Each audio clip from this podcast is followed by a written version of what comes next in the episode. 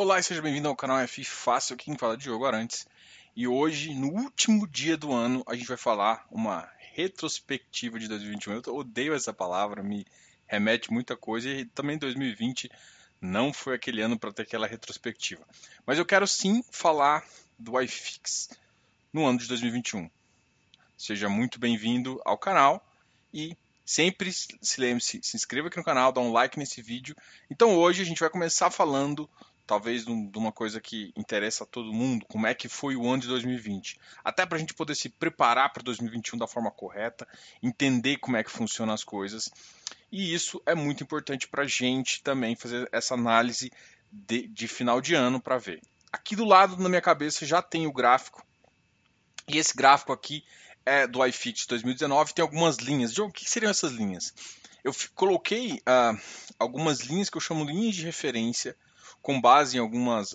Por exemplo, a linha de referência vermelhinha que está aqui foi o preço uh, que a gente tinha no início de 2019.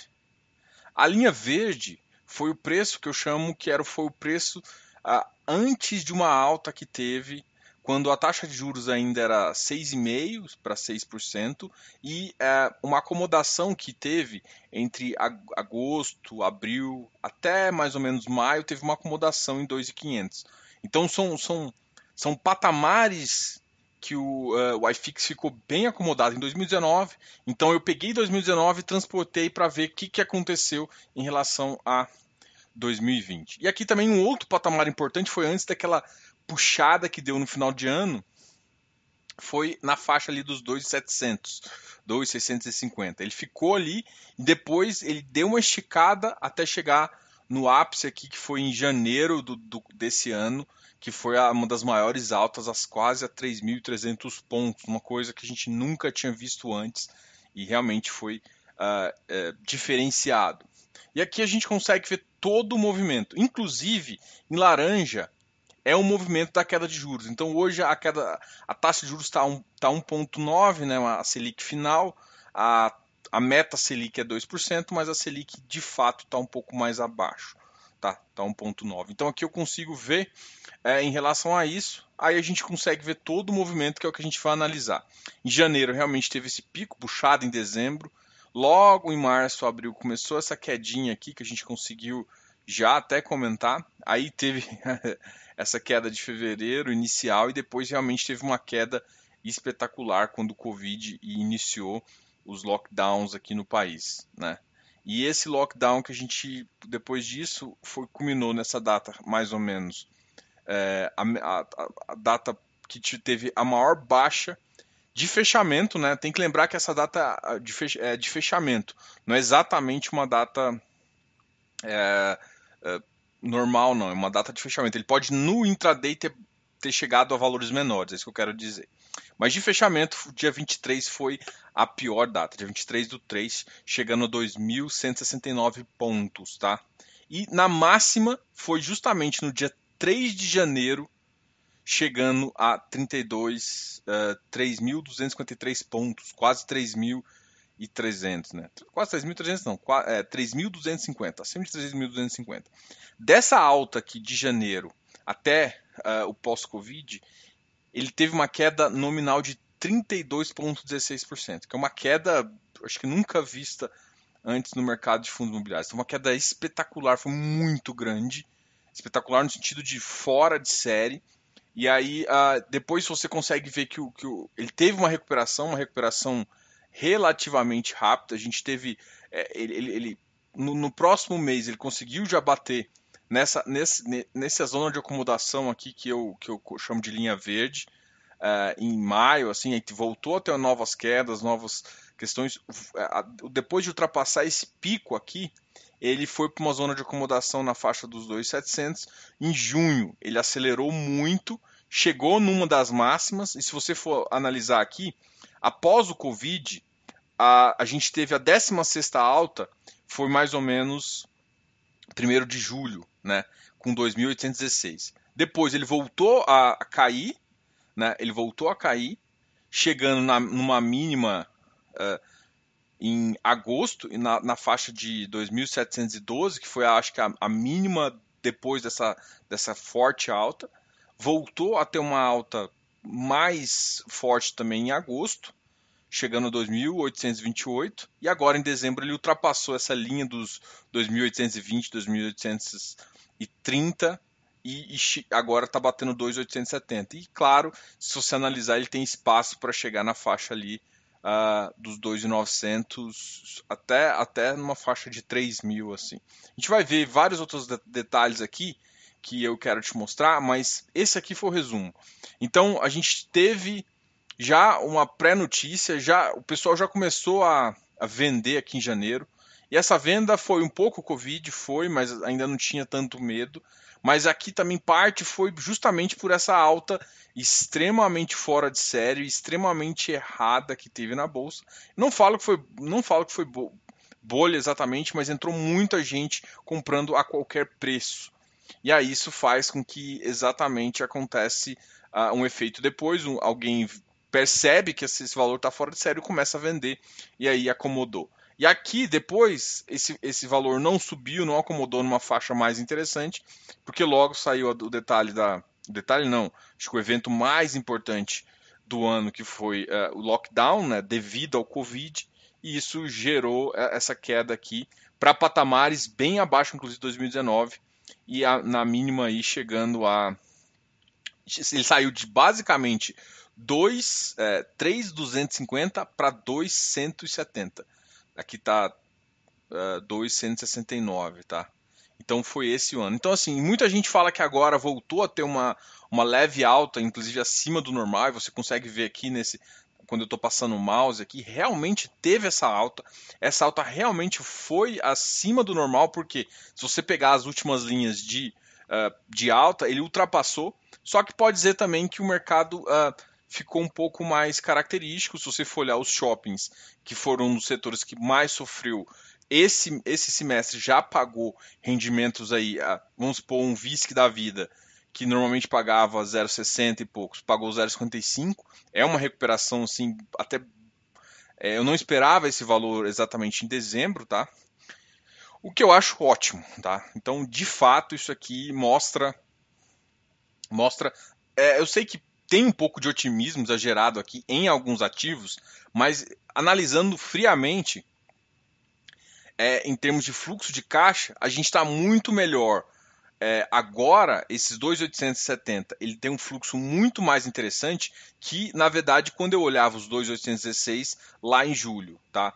Então, por mais que existe algum, alguns reflexos bem negativos, mas ó, também o que tudo a gente, não, a gente foi a mesma alta que teve o ano. Olha a referência, olha o tamanho do pico que teve aqui em 2019 e olha o tamanho desse, desse pico. Esse aqui, ó, já aqui tem que lembrar que a gente estava com fluxo bem abaixo do que a gente tinha. Então é bom considerar isso e é bom ter entender que, como isso está funcionando até para até para te mostrar. Então assim, na minha visão sim, tá tendo alguns ativos tão fora de série, tão fora do normal, não deviam estar tá no preço que estão, mas tem ativos que ainda estão descontados e por isso que eu acho que uh, a gente não tá tipo uma euforia de, em todos os ativos. Tem ativos inclusive estão descontados acima do que deveria estar. Tá, e isso faz com que eh, eh, essa distorção aqui pode ser corrigida ainda em 2021 e esse ativo e alguns ativos chegarem aí a, a alguns ganhos nominais bem interessantes, tá? Então assim, é, não vejo como a mesma bolha que foi em 2019, ou a mesma uh, euforia de 2019. Tem parte euforia, alguns ativos, mas no geral o iFix não está tão eufórico. Se a gente for comparar a euforia daqui e até de outros anos, a gente, a gente é, essa euforia aqui, ó, pelo que, pela zona de acomodação do ativo, pelo que tem acontecido, até pela volta do fluxo de caixa, é, Diogo, é, mas então devo comprar, devo vender? A grande questão é o seguinte: existe, tá cada vez saindo mais casos de, de mutação, essas coisas assim. O que eu quero te falar é que não necessariamente, né? O, gráfico a gente olha só para poder para ver se tem espaço dentro do que a gente já já observou. Tem que lembrar que o iFix é uma carteira que muda a cada três meses, eles mudaram as regras, então vai ficar cada vez mais difícil atingir uh, esses valores anteriores que estava. Mas é claro que alguns ativos ainda têm um potencial muito grande de, de subida e até ativos bons que eu vejo espaço.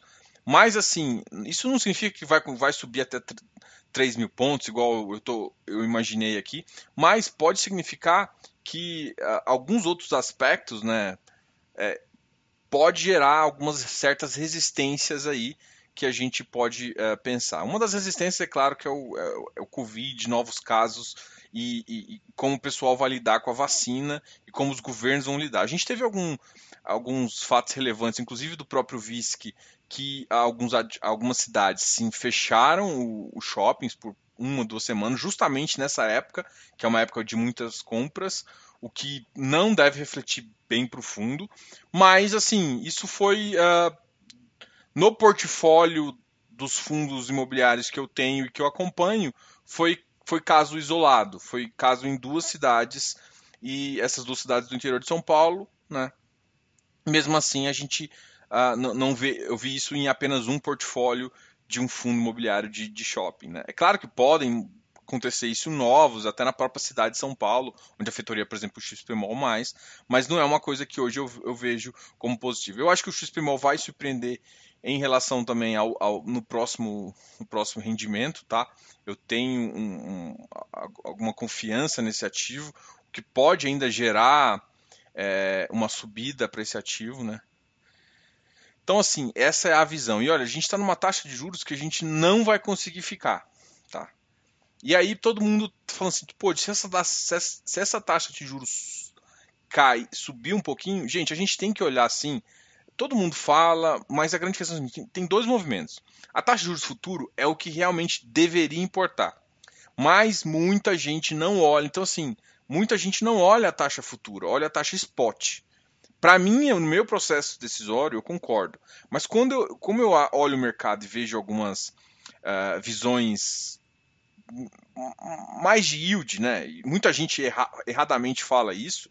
Cara, eu tenho que considerar isso na minha conta. Então eu tenho que considerar no ágio que eu vejo o mercado pagando devido a uma taxa spot. Então, não deveria ser tão influenciado pela, pela taxa spot, a taxa atual, e sim pela forward, né, pela, pela futura, mas essa taxa, a taxa spot sim influencia. Então, se essa taxa de juros voltar para 3%, isso pode gerar também novas resistências e novos patamares. Na minha cabeça, se a taxa de juros não tivesse subido não tivesse caído tanto, esses números a gente estaria falando em números bem menores. Diogo, quanto menor? Ah, não dá exatamente para imaginar. Mas aqui, uma, uma, estimativa que eu teria era que os números ficariam muito mais próximos desse 2,650 do que dos 2,700, 2,750, 2,800, que foi que realmente, de, de, basicamente de julho a dezembro, a bolsa ficou entre 2,800, 2,820, por, por aí, e a uh, 2,750, 2,710. Então foi mais ou menos essa, esse range que ele ficou oscilando. Ele começou a oscilar menor, e esse, esse foi o range, para mim, muito por conta dessa Selic. Então a Selic spot mais alta pode é, trazer, sei lá, 10% para baixo esse ativo. Mas como eu acho ainda tem um, um potencial uh, para subir, isso pode compensar. Alguns ativos são bem, uh, bem abaixo no seu valor patrimonial. Tem setores que podem melhorar e trazer é, fluxo de caixa, o que vai fazer com que eles melhorem também. Então, assim, não é só a taxa de juros, é a taxa de juros combinado com o PIB. Então, é, se o PIB realmente der uma acelerada, a gente pode ter mais espaço para alguns ativos crescerem também, tá? Então, essa é a visão que eu tenho. Então, assim, a taxa de juros sim puxou isso e sim acelerou o, a, essa entrada aqui. Pode manter acelerado? Pode. Só que a grande questão é que essa taxa de juros deve fechar no ano que vem um pouco a 3. Então, eu não imagino que esse preço de 2000 e esse 2,870 não, não, não imagino ultrapassar a gente ter uma nova máxima dos fundos imobiliários, do iFix aí. Eu acho que no máximo a gente chega a 3 mil pontos, tá? Essa é uma previsão que eu tenho, porque ah, vai acabar subindo um pouco das, das, da taxa de juros Selic, vai começar a pressionar um pouco alguns ativos, né? E pressionar, normalmente a gente fala de preço. Ah, mas tem que olhar futuro. Sim, tem que olhar futuro. 40% do mercado olha futuro, mas 60% olha o, o atual e 60% pode derrubar o mercado, entendeu? Então o que eu quero dizer é o seguinte: é, claro que a gente ainda não, não é um mercado institucionalizado. A gente vai falar agora é, do, do, do boletim B3 para mostrar algumas coisas que eu quero comentar também. E aí você vai ver que a gente ainda está 20% só institucionalizado. Por que, que você está falando disso? Porque o institucional é o que, o que vai olhar da forma correta, que é o futuro, que é assim a projeção futura e fazer uma análise mais, mais fria do dado. O, o investidor comum, ele não sabe disso. E, e, mesmo que a gente fale muitas vezes, no, no frigir dos ovos ele está olhando yield. Se o cara olha yield, ele olha o yield comparado com, com a taxa Selic. Basicamente é isso, com, com ganhos da, do tesouro. É, é, então, assim, eu sei que não é o correto, mas para pensar em, em, como a, a, maioria do mercado ainda não é institucionalizado, para efeito de cálculo de preço, é a melhor forma de se usar. É, é, é contraintuitivo, né? Não é correto, mas é a melhor forma. É, isso pode parecer para gente, muita gente confuso, mas o que eu quero dizer é o seguinte: deveria ser de uma forma, mas como a maioria das pessoas, é, o mercado ainda é não institucionalizado, ainda é um mercado de yield, e não vai acontecer isso por muito tempo, tá, gente? Então essas distorções não vão acontecer por muito tempo, mas agora ainda existe essa distorção. Então faz sentido você pensar nisso e faz sentido você é, fazer esta análise, tá? Isso para mim é, é, bem legal aqui, a gente consegue ver. Então, basicamente, gente, eu acho que com essas, com o que eu falei aqui, consegue te dar ideia. Então, eu não vejo um iFix acima dos 3 mil pontos uh, em 2019. Eu vejo sofrendo um pouco com uma pressão de venda devido à, à subida da Selic, mas eu, eu, sim eu acho que tem espaço para recuperar e a gente vai ver algumas, algumas questões aí uh, próprias para a gente fazer isso, tá ok? É, só para falar, assim, a gente teve a alta maior do ano pós-Covid foi agora em, no dia 30, foi o pregão no final, 2,870. Depois a gente teve uma alta, a quinta maior alta em 21 do 10 e a gente teve a 16 maior alta em, em julho. Então, só para mostrar que a gente teve esse pico aqui, esse pico aqui e depois agora a gente tem esse aqui. Tá? E aqui eu marquei também alguns pontos de baixa. Só para vocês entenderem, eu, eu gostei muito desse gráfico aqui. Ó. Esse gráfico aqui vai ser o último gráfico que a gente vai falar de janeiro, da máxima que a gente comentou aqui embaixo, de janeiro para março, a gente teve uma queda de 33,3%. Ou seja, daqui até aqui a gente caiu 33%. Depois a gente subiu 29%. Vocês entendem? Mas subiu quase a mesma coisa, não está no mesmo patamar. Gente, vocês sabem entender. Todo mundo aqui conhece matemática, né? E sabe que, por exemplo, se você cai 50%, você está com 2. Cai 50%, você vai para 1. Se você só subir 50%, ele vai para 1,5, ele não vai para 2. Então, quando você cai por exemplo, 50%, você tem que, na verdade, subir 100%. Né?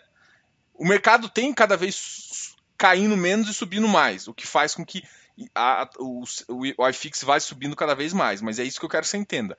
A proporção da queda machuca muito mais que a proporção que a alta tem que ser quase que assim em alguns casos o dobro né? Quando você tem uma queda muito forte você teria que subir quase 40 50% para voltar ao patamar aqui tá ok? Mas aqui tem que lembrar que esse patamar aqui era, era irreal. O patamar que eu acho mais indicativo no, num momento de euforia também mas não insanidade seria na faixa dos 3 mil. Então 3 mil seria uma coisa que eu imagino que possa chegar mas é claro que pensando em oferta, pensando em, em, algumas outras considerações aí que o mercado uh, vai facilitar. Então, de janeiro a março, teve uma queda de 33%. Depois o mercado subiu 29,82%, quase 30%. Depois, de julho a agosto, ele caiu 3,68%. Subiu de agosto a outubro, subiu 4,29%. Depois de outubro a dezembro, até 14 de dezembro, tá? É porque até 14 de dezembro foi aquele período de muita, muita, muita oferta, principalmente de papel. Depois, ali do final, que acabou a maior das partes das ofertas, o, mercado deu uma esticada e, e, ou seja, em mais ou menos 14 dias ele subiu 3,94%. Tá? Provavelmente é uma alta que ainda vai continuar no início do ano, tá? Para provar aí. Então, esse mais ou menos foi o reflexo do, e assim, o que eu quero te falar é, não tentem, tomem cuidado com essas altas exageradas, porque assim, logo, sempre depois de uma alta muito forte, tenta tendo uma, umas quedas. Nas quedas, normalmente é onde você, você gera mais valor é, até na compra e é onde a gente tem que talvez precificar algumas coisas, te ajuda a precificar a, algumas entradas, tá ok? Então essa é a visão. E agora vamos falar um pouquinho do uh, desse do, do boletim da B3, só para terminar, é, uma coisa que eu achei muito massa aqui, deixa eu só uh, jogar esse aqui pouquinho para a direita para vocês conseguirem enxergar o que eu quero mostrar.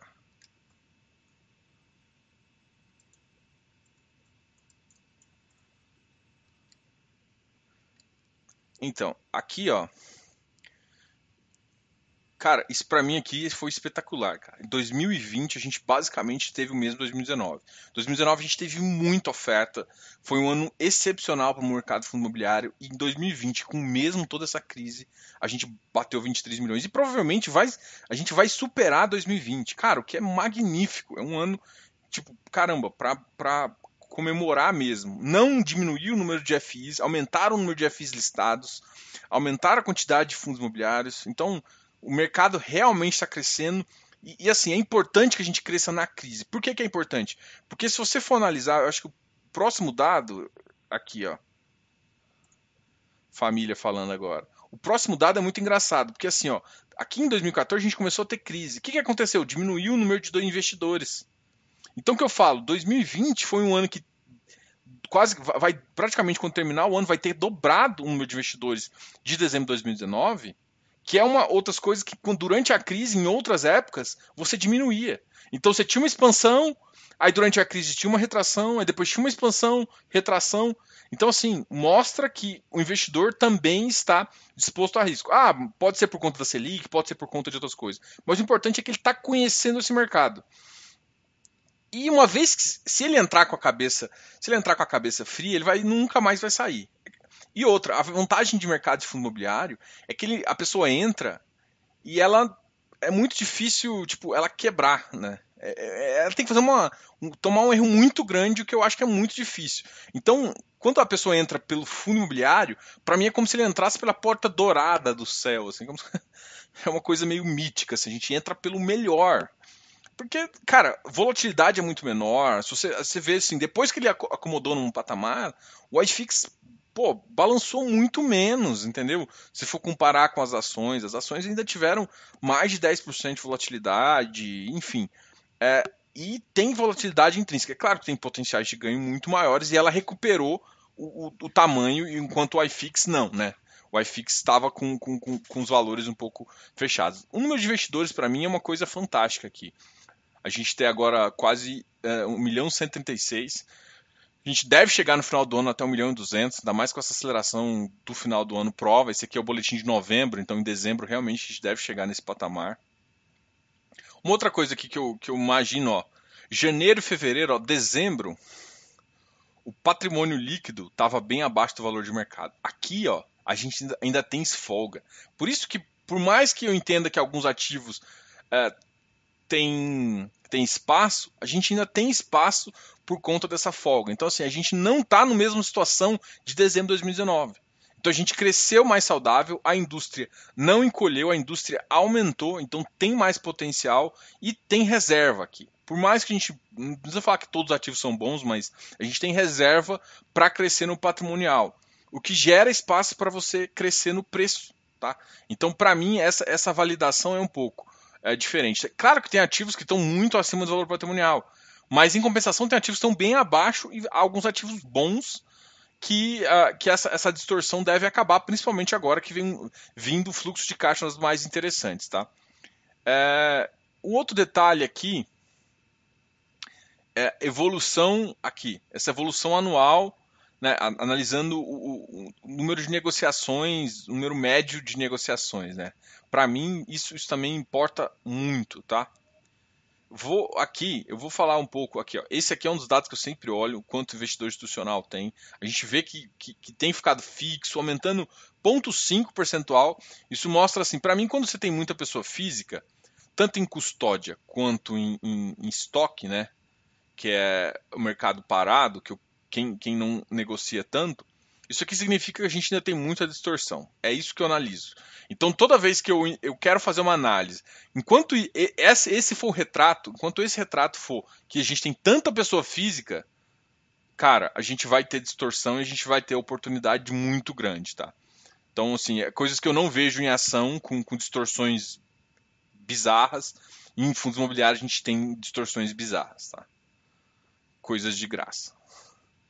Bom, vamos falar um pouco dos top 10 FIs em 2020, XPlog com 8.03, então ele tem um, um, um volume é, fenomenal. HGLG, XPlog, né? Em, dois, em novembro falou do Iridium, mas assim, eu quero falar mais do ano do que de, de, do mês de fato, né? Então assim, XPlog, olha quantos de log teve. XPlog, HGLG, VILG. Então assim, entre as 10 maiores posições, você tem três de shoppings. Um setor aqui que cresceu bastante foi o HGRU, que é o de renda urbana, com, com, com, uh, com a renda urbana essencial, que é, uh, que é parte dos, dos supermercados e tudo mais. Papel aqui ocupou um papel, interess um, um papel interessante. Vou utilizar essa, esse eufemismo, essa figura aqui. Enfim, uh, BRCR também, Office, Offices, Offices e FOFs foram os que tiveram uma negociação. O BCFF, a negociação pode aqui ser alta, mas para mim não foi positiva. E aqui surgiu já um papel que uh, surgiu o Iridium aqui. O Iridium está em décimo lugar e aqui é um papel que cresceu bastante. A gente vai ver nisso, nesse número aqui, em termos de preço e assim, para mim esse foi o ano do papel uh, com uma, um percentual de high yield. Isso prova por justamente os dois maiores com as maiores rentabilidades, sendo o Hectare e o Iridium. O Hectare é um high yield puro e o Iridium é um ativo então, então, assim, esse foi o ano do papel. O pessoal ficou mais confiante quando ultrapassou a crise. Se você for olhar os preços desses ativos aqui, é, e, a, e, a, recuperação dele foi espetacular. o Hectare eu acho que conseguiu fazer quatro ou cinco emissões dentro do mesmo ano, aproveitando uma, uma, uma, uma mudança na regra que teve é, durante, durante o Covid, que foi muito bom para esses fundos. A Habitat também, ó, olha só, os, os 12 maiores, olha o que teve maior. Hectare, Iridium, eu vou falar só dos papel, tá? Habitat, MFI é desenvolvimento. Uh, então, assim, e esse aqui, K, K, CXRI. Então, olha só a valorização desses ativos, né? Então, mostra muito esse tipo de, de característica e esse tipo de. Uh, isso mostra também o mercado que subiu, né? O mercado de loteamento, onde grande parte aqui é, tem o pezinho, inclusive aqui o MFI eu, eu falo também. Talvez o CX é o que tenha menos ele tem mais corporativo. Mas o mercado de crédito cresceu, a parte do loteamento cresceu também, inclusive com a ajuda dos auxílios do governo. Então, é, esse aqui para mim foi o ano do papel, assim, o pessoal descobriu o papel. Tem que entender que muita gente ainda não entendeu muito o risco, né? Nunca passou por um, um papel em default, nunca entendeu uh, essas vantagens, mas a experiência vai vir com, com, com o tempo. Então tem que tomar cuidado para esse tamanho de carteira não machucar, tá?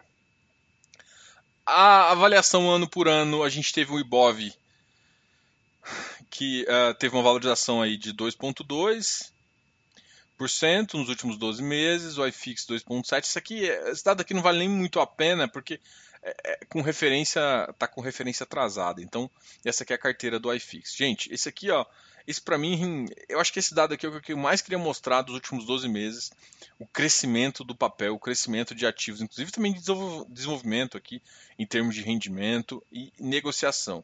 Negociação a gente já prova também, ó, que aqui os três maiores papéis, os três maiores de novembro já foi. Se a gente for analisar dezembro, a gente vai ver alguma coisa muito parecida que teve muito ativo que negociou muito. O Iridium com certeza foi um dos ativos que, que também se destacaram aí durante o ano em termos de negociação, em termos de tudo. Parabéns a todo mundo, parabéns a todos os envolvidos. E esse Circuit Breaker, esse aqui foi o seu aninho de 2020, esse foi o FX. Quero agradecer a todos por esse ano. Qualquer dúvida, deixa comentários aqui embaixo. A gente gosta de trocar uma ideia. Eu quero saber a sua opinião sobre 2021. Que 2021 venha com muita, muita alegria aí para todo mundo e que a gente cada vez mais cresça esse mercado e, e, é o importante, tá, gente? Vamos, vamos junto aí que a gente vai aprendendo. Qualquer dúvida, pode comentar no canal. A gente tem Instagram, a gente tem é, vários canais aí. Felicidade, um abraço e grande. E que todo mundo seja tranquilo. Falou, galera! Deixa eu me achar aqui, peraí. Opa!